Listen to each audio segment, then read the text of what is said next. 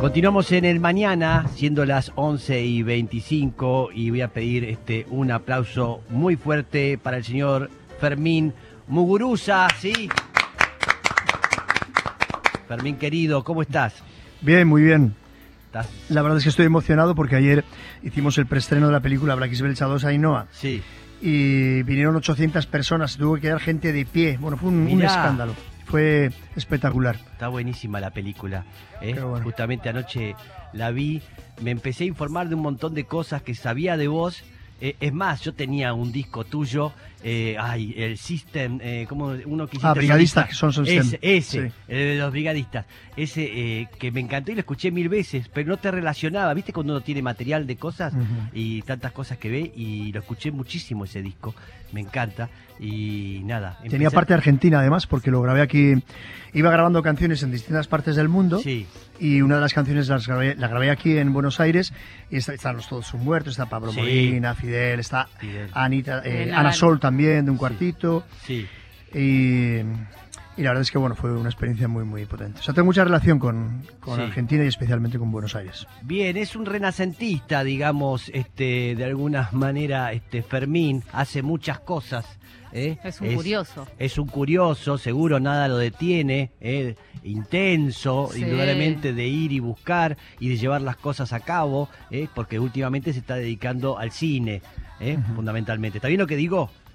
Sí, sí. Perfecto. Siempre tiene la rama, por supuesto, musical. Sí. De hecho, cuando empiezo a trabajar, eh, el documental es específicamente musical. Y con estas películas ya de animación, pero hay que tener en cuenta que la primera, en el primer disco de Cortatu, que ayer vino alguna gente para que se lo firmara, pues comienza con una canción que está inspirada en un cómic, Sí. que era Don Vito y la revuelta en el frenopático.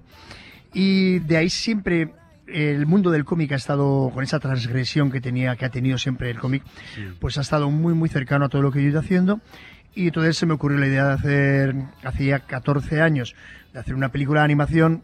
Empezó en el 2014 que saqué el primer cómic que se editó también aquí en, en Argentina con Espacio Moebius Sí. y en el 2018 estrenamos la primera película y ahora estamos aquí estrenando ya la segunda película, pero siempre son películas, aunque en esta ocasión sean de animación para adultos, con un componente musical tan grande que lo podemos considerar hasta otro personaje. Totalmente, la música es eh, muy protagonista, ¿eh? son todas músicas, hay, hay algunas cosas que reconozco de, te- temas tuyos viejos, ¿no? Este, vas mezclando distintas cosas y, este, y lo que hablas es un poco lo que hablas siempre, ¿no? Eh, tu- lo que dicen tus letras, tus canciones, tu música, el cine también, lo que comunicas en este esta especie de, de thriller, ¿cómo se le dice? ¿No? Una, Thriller, sí. Sí. ¿Eh? Thriller político. un- Thriller claro, político. exactamente, que va de un lado a otro, en mezcla. Todos esos personajes existen de verdad, ¿no? No, Ah, no, hay muchos personajes que son reales, Sí. pero la mayor parte de los personajes son ficcionados. Entonces, bueno, van interactuando unos con otros, pero en esta película en concreto, pues no, no, son, no son personajes. Pero Ainhoa, Hay- ¿existe? No. ah, Sí que existe. Yo veía las fotos y pensaba que de repente. Lo que ocurre es que, que la persona que le ha puesto voz, que es María Cruzank, que es eh, hija de una vasca y padre de Granada, esta islita que está al lado de Cuba, Sí. pues ella casi se mimetizó con el personaje, hizo Ah, el famoso este es, claro. eh, sistema Stanislavski de, de introducción en el personaje. Y lo hizo tan bien que, que yo creo que hasta los, los diseñadores también, los ilustradores que dibujaban, sí. entre ellos esta gente de Rosario con la que llevo Sí. ocho años trabajando, pues incluso hasta le dieron un parecido, sin conocer cómo tenía ella la ah, cara. mira. Y es Ah. algo impresionante que ha pasado, ¿no? Ah, mira. Cuando le veían decían, ah, qué bien, qué bien tan dibujado. Y decían, no, no, si no la hemos dibujado así, pero como que ha ido mimetizándose Mimetizándose de un lado y del otro, ¿no? un lado del otro. Es increíble porque seguramente ella también, al ver el dibujo, también se- Exacto. Se Como para, identificaba. como para ponerse un poco místico, ¿no? Sí, es una, una cosa muy curiosa que en la anterior película nos pasó también que nos dijeron, algunos de los dobladores tienen parecido, ¿no? Y yo dije, pues no, no, no era nada intencionado. Claro. Pero en esta sí que fue yo creo que eso, que ella se mimetizó con el personaje Sí. y a la hora de dibujar también las expresiones, claro, son muy de ella, vez, cada vez que grita o cada vez que, Sí. que hace cualquier tipo de expresión. Nosotros fuimos a- al dibujo también de la manera más parecida posible. Sí. Bien, todas las desgracias que pasan en el mundo, las injusticias, nos muestra ¿eh? gente luchando por su independencia, eh, siempre hablando de- del poder de los norteamericanos en el mundo y la CIA, y todo eso muestra de una forma maravillosa, muy graciosa, y no sé, me encantó la peli. Qué Sí. bien. Me gustó mucho. Sí, intentamos cuidar mucho también siempre el aspecto lúdico. También me ha gustado mucho lo que has dicho que tanto en la música como en el cine, pues que hay una hay una línea temporal coherente.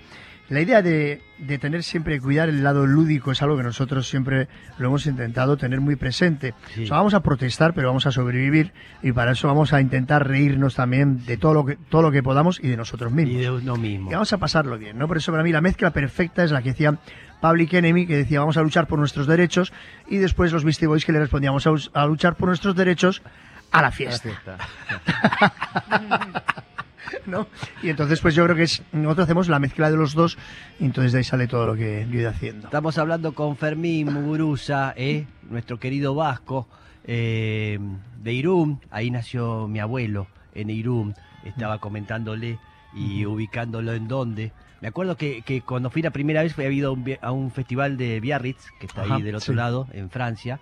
Y entonces tenés la posibilidad de ir, dije, voy a conocer dónde nació mi abuelo y lo llamé a mi papá y me dijo, Santiago 5 es. ¿Santiago 5? Bien, ese era el único dato. Y empecé a preguntar y preguntar, Santiago 5, me dices, es ahí. Y mi, mi, padre me acuerdo que me contaba que tenía la casa y en lo, en lo alto y abajo ponían la vaca ¿eh? Para tener la leche eh, fresca, le estoy hablando principio del siglo eh, pasado, ¿no?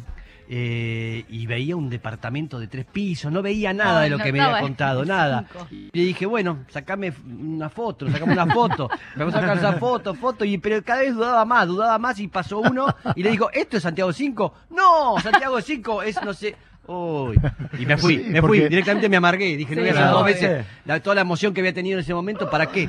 Bien. Pero la calle Santiago sigue siendo un barrio muy, muy popular. Mira, sí, sí. Y de hecho, te lo, te lo había comentado antes, la gente que conozca a Nebu Gorria, que fue el grupo que hicimos en los años 90 después de Cortatu, sí, el primer videoclip que hicimos se llama Radio Rajín, que era un, un homenaje también a Do the Right Thing de Spike Lee.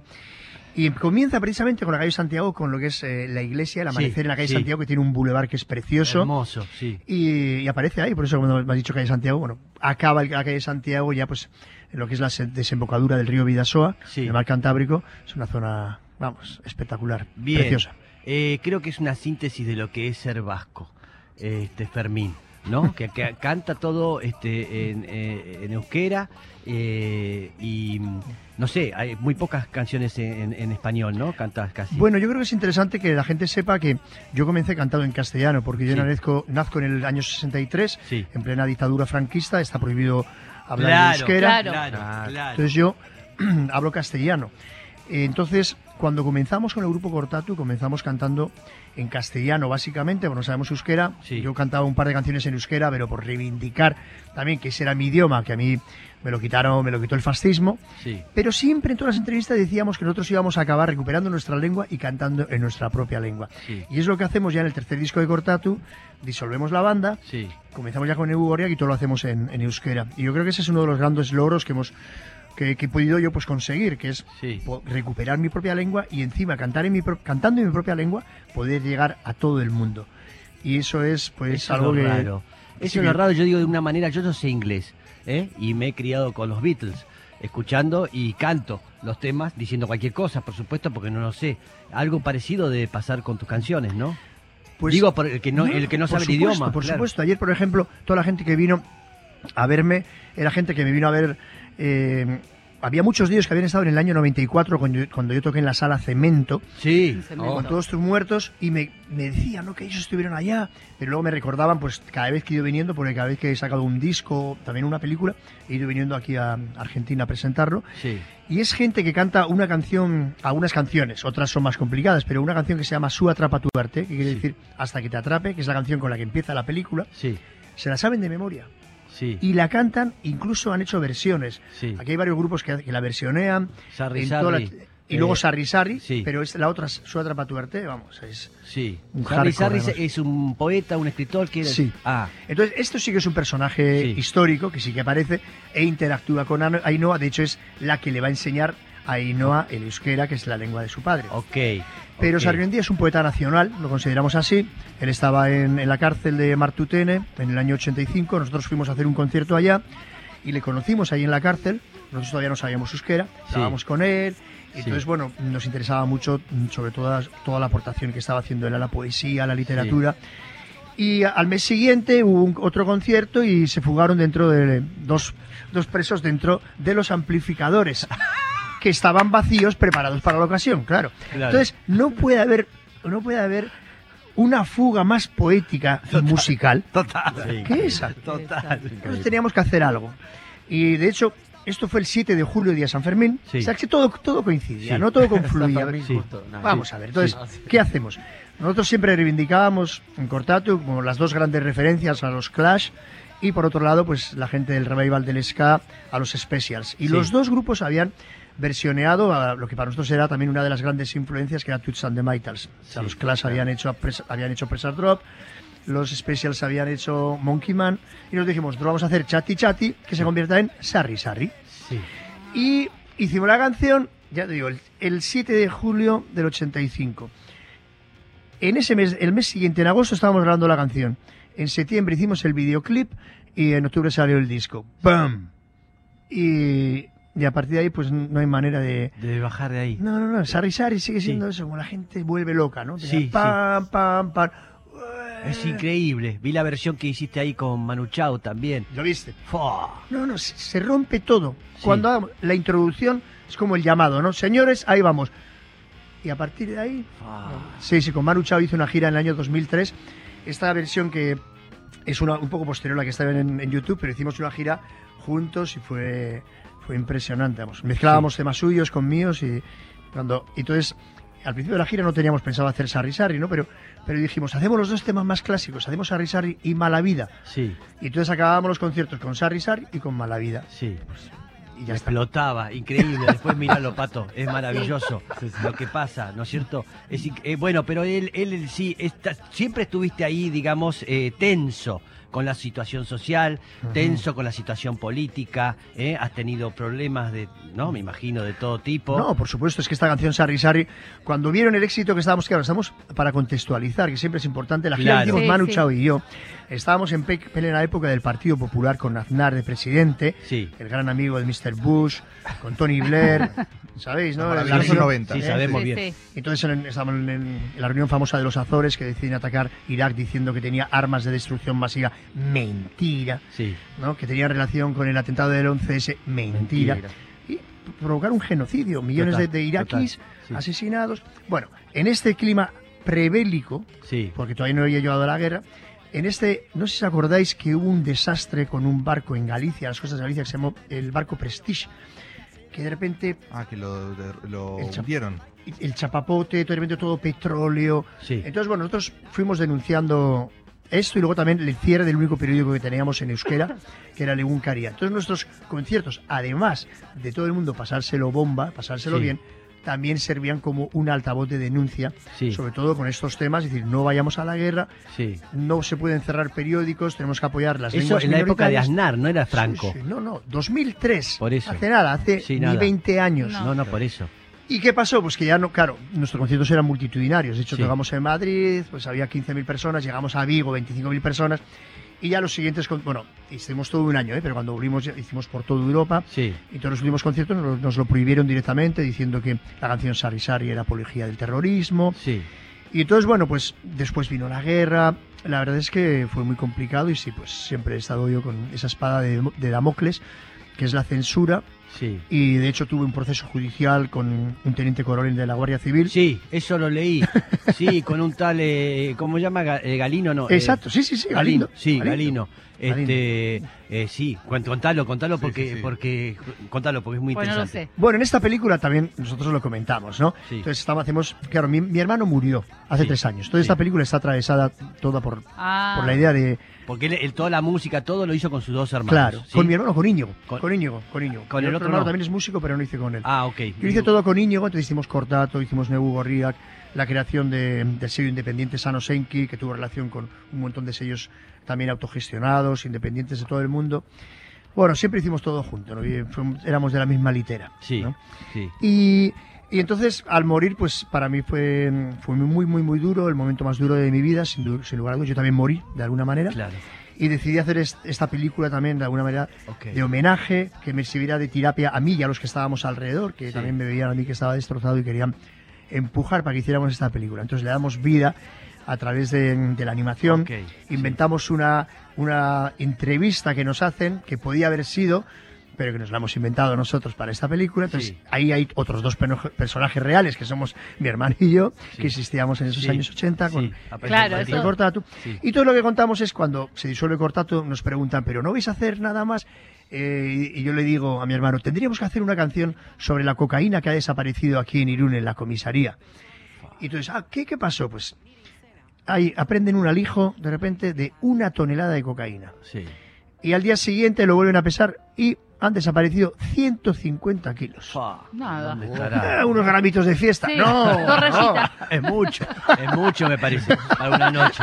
Sí, Era, era bastante, venga. sí, sí. Entonces, claro, para la gente que nos conoce también es un guiño que saben que después nosotros hicimos esa, esa canción con el siguiente grupo y que nos trajo unos problemas, pues eso, ocho años, pero no con una persona que fuera un, un- un indundis, ¿no? Sí. Era el capo precisamente de toda la lucha antiterrorista y era una persona que se encargó de toda la guerra sucia, de Oh, toda la pesado. muy pesado. muy pesado Muy entonces pesado. eh, de hecho pues bueno pues también distribuyó toda la heroína durante, durante esos años o sea un tipo que imaginaros pues cuando ese durante ese proceso judicial de ocho años fue a la cárcel porque se demostró que él había sido responsable del asesinato de escuadrones de la muerte de, de Lassa y Zabala, dos personas que habían desaparecido, tenía 80 años de cárcel, ¿no?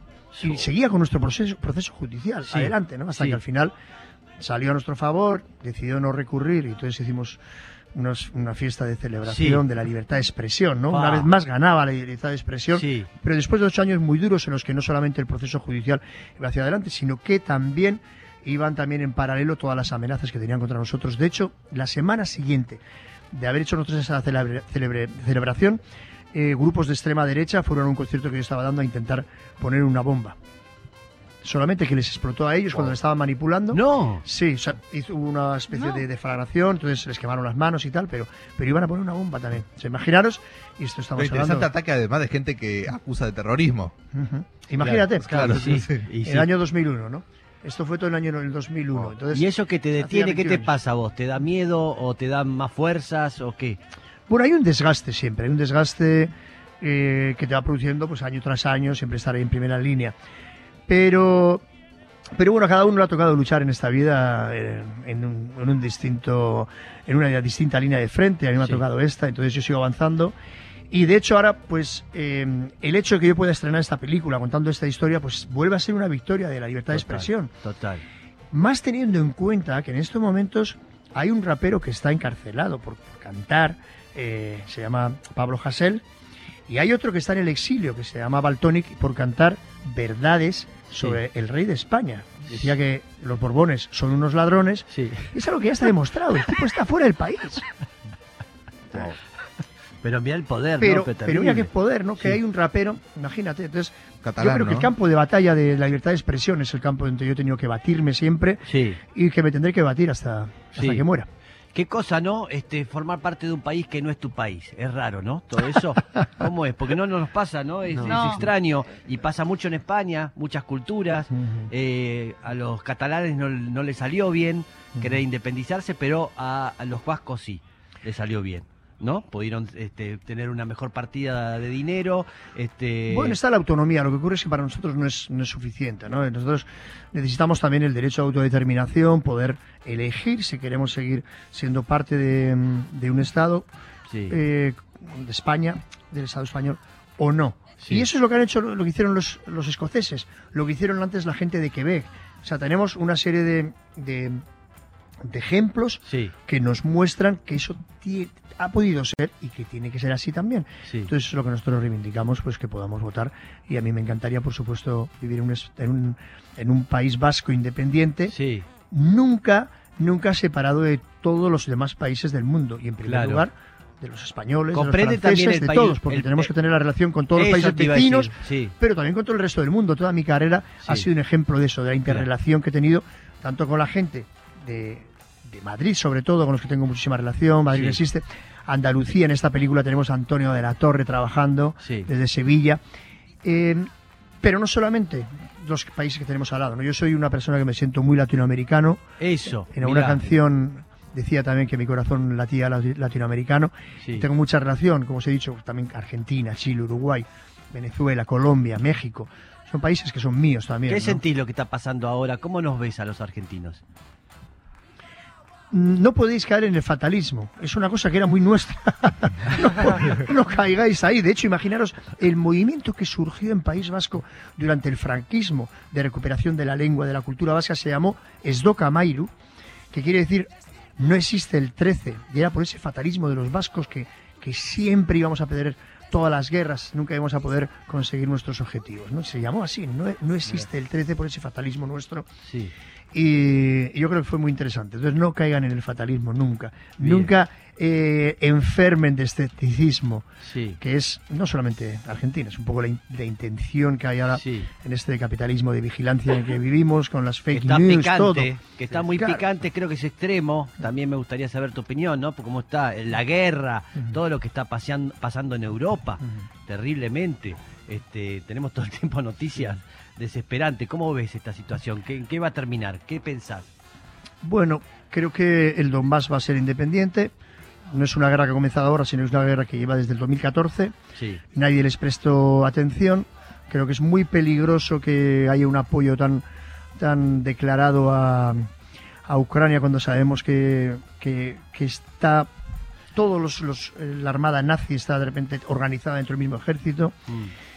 Y, creo que acabará eso con la independencia del, del Donbass y, y con una relación muchísimo más tensa de lo que tiene que ser las relaciones internacionales que pensábamos que después de la Guerra Fría tenía que Sí. haber una distensión y sin embargo pues pues siguen sí lo que serían los intereses Sí, de, sí. de la OTAN contra lo que antes fue Pacto de Varsovia Mm. y que ahora pues está sobre todo representado por Federación Rusa. Y hay preocupación sobre los, digo, las consecuencias de la guerra en, en Europa, el tema del energético y digo lo que puede derivar también un mal- humor social si, si hay frío y, y cómo No. eso puede repercutir en, en que el descontento político se, se traduzca, no sé, en movimientos de ultraderecha, digo, crecimientos de, de Sí, formaciones. de hecho es, es muy curioso que los movimientos de ultraderecha, precisamente en Alemania, por ejemplo, se estén apropiando y en Holanda, Sí. ¿no?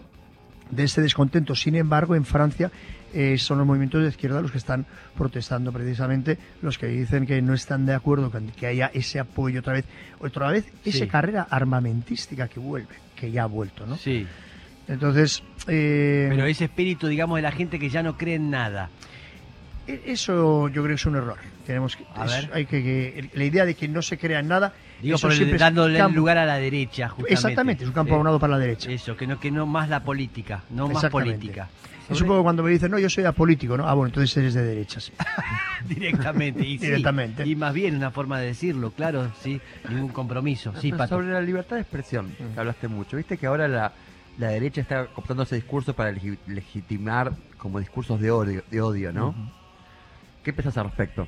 Digamos, de ese corrimiento que se ha hecho, porque siempre fue como una manera de ampliar y ahora en realidad se está utilizando al revés.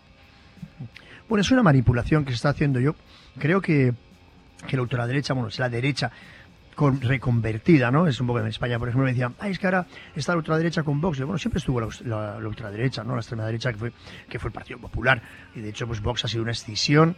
Y para entrar un poco en el juego, yo creo también europeos están repartiendo los papeles y de hecho están gobernando en Castilla, en Castilla y León, que es una autonomía.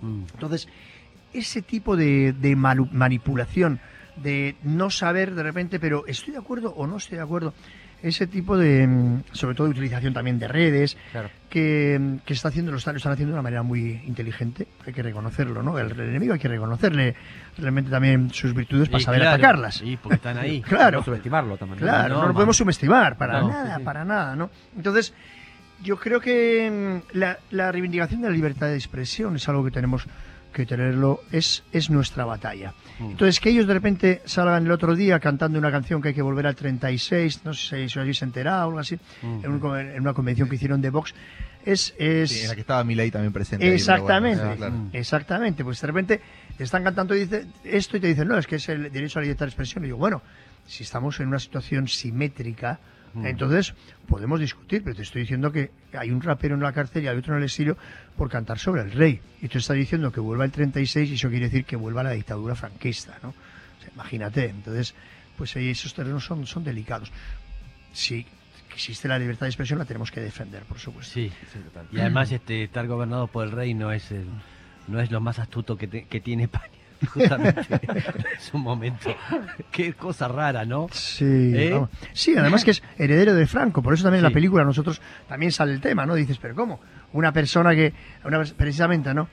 Eh, se están saliendo cosas, por ejemplo, como que él estuvo implicado en el golpe militar que se intentó dar el 23 de febrero, el 23 de febrero del año 81, Sí. hubo un intento de, de golpe militar muy, muy serio Sí. en el que se ocupó el Parlamento español, Total. en el que salieron tanques a la calle, concretamente en Valencia, por ejemplo. ¿Y quién estaba detrás? Eh, Pues todo era un complot precisamente de los militares con Sí. el rey para que él pudiera luego salir también reforzado en su imagen porque se debatía si tenía que haber una votación, ¿no? Si que se quería que fuera una república Sí. o si que se quería que, que siguiera un Claro. rey que le había puesto el dictador Franco. O sea, imaginaros que en qué tesitura seguimos estando en el año 2022. Totalmente, totalmente. No, no, además esto, lo que vimos últimamente, la, la independencia, la posible independencia de los catalanes y que todo terminó, eso lo hicieron mal, ¿no? Se manejaron mal ahí, ¿no? Sí, bueno, la verdad yo estuve, tenemos mucha relación siempre, ¿no? Vascos Sí. catalanes. Y estuvimos allá y parecía que era, que bueno, que se podía llegar a conseguir, bueno, claro, de manera unilateral era, era re complicado, ¿no? Sí. Pero el desafío que soltó ahí Rajoy, que era no vais a votar, Sí, eh, en ese sentido los catalanes lo consiguieron, tuvieron esa victoria. Creo que no, no están sabiendo difundir esa victoria de decir, señores, nosotros fuimos capaces de que todo votante, toda la población catalana, sí, todos en todos los pueblos tuvieran su urna sí. y pudieran ir a votar. Y eso es, eso es una maravilla, eso es de la estrategia que Sí. tuvieron la gente que consiguió que eso pasara, porque tenían a toda la inteligencia española, los efectivos, Sí. en un barco piolín que le, que dibujado con, con- con dibujos animados, que todo lleno de policías, guardias civiles. Y esta gente llegaron y a las 8 de la mañana se abrieron los colegios electorales y ahí estaban las urnas para poder votar. Sí, Y a pesar de la rep- represión brutal que hubo, ¿no?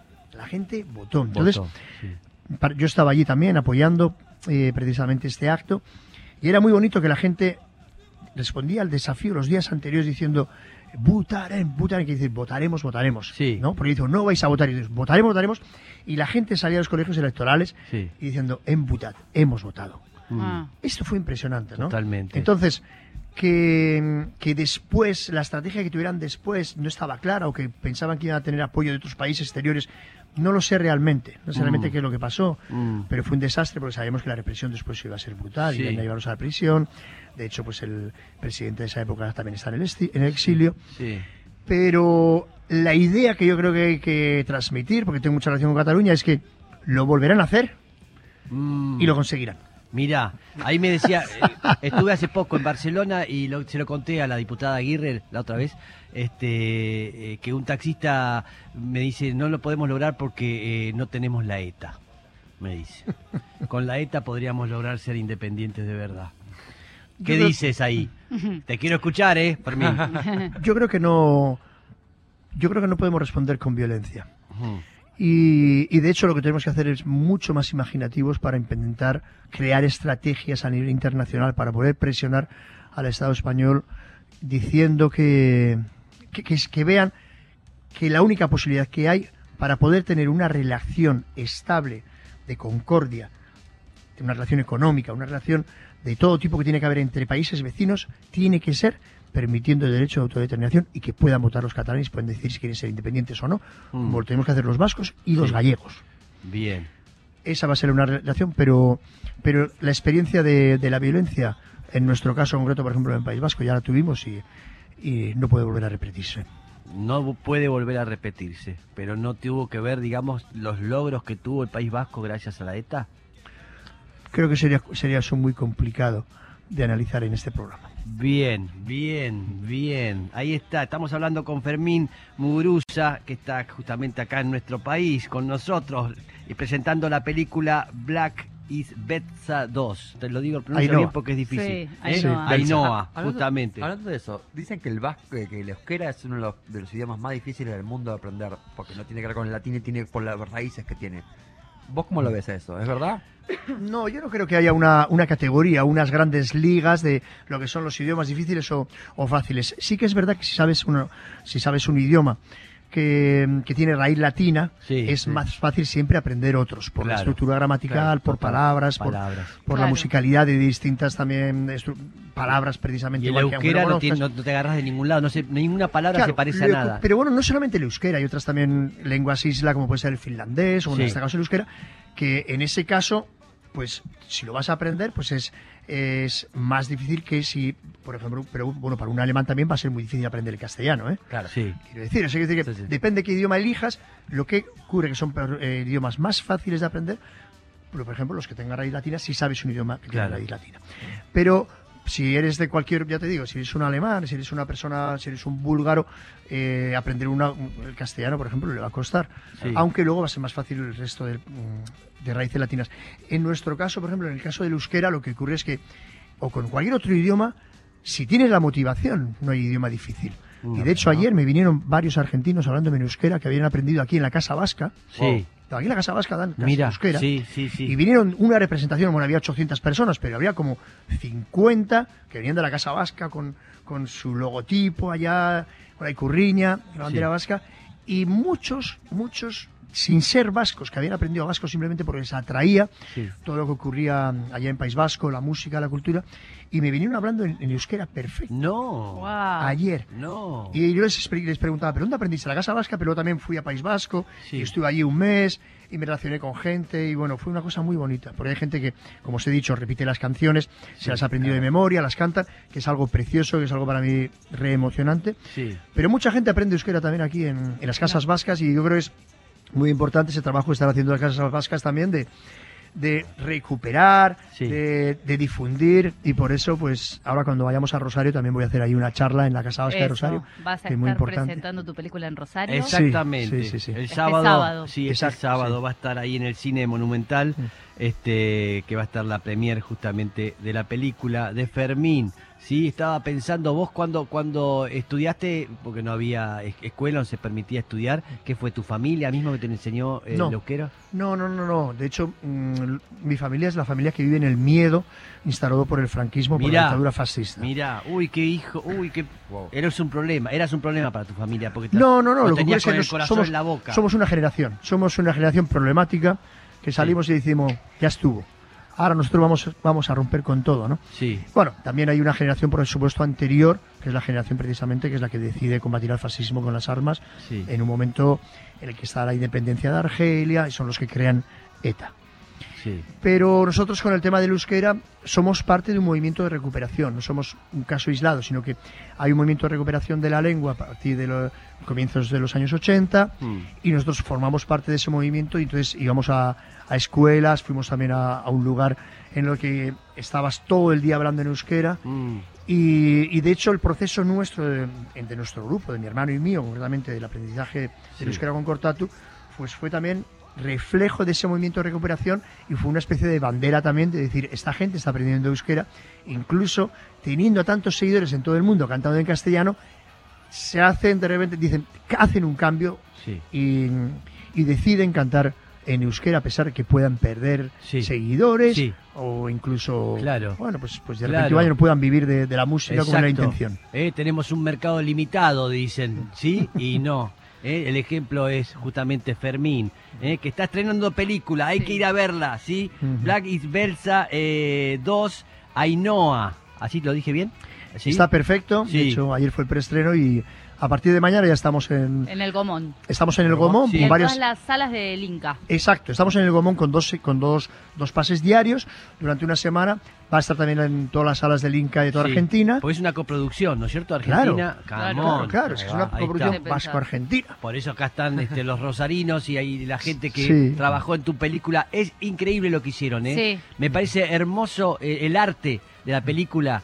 Eh, cómo mezclan cosas que deben ser verdaderas. eh, No entendía bien, estaba tratando de ver y de descifrar cómo lo hacían, eh, pero es hermoso el arte de la película. Es increíble. Sí, es algo que lo está destacando mucha gente, incluso por primera vez en algunos, algunos hasta periódicos de derechas, los críticos de cine dijeron Ah, que era una, bueno. una tremenda película. Ahí va, ahí tenés. Ya Para está. todos y todas. Bien, estamos haciendo las cosas bien, ¿eh? Muy bien. Así que bueno, gracias Fermín. Muchísimas Gracias. gracias. a vosotros por abrirme los micrófonos, siempre es una pequeña victoria que me dejen hablar. Bien, qué bueno. ¿eh? Tengo un amigo nuevo, Ahí ¿sí? Los vascos nos juntamos, nos vemos, nos reconocemos. Es así. Y el grito y el grito que me hicieron la primera vez que vine aquí a tocar en el 94, cuando acabamos el concierto, era Sí. los vascos no se van, los, vascos no se van, no se van, los vascos no se van. Ya nos vamos, sí. Ahí, ya volvemos. sí.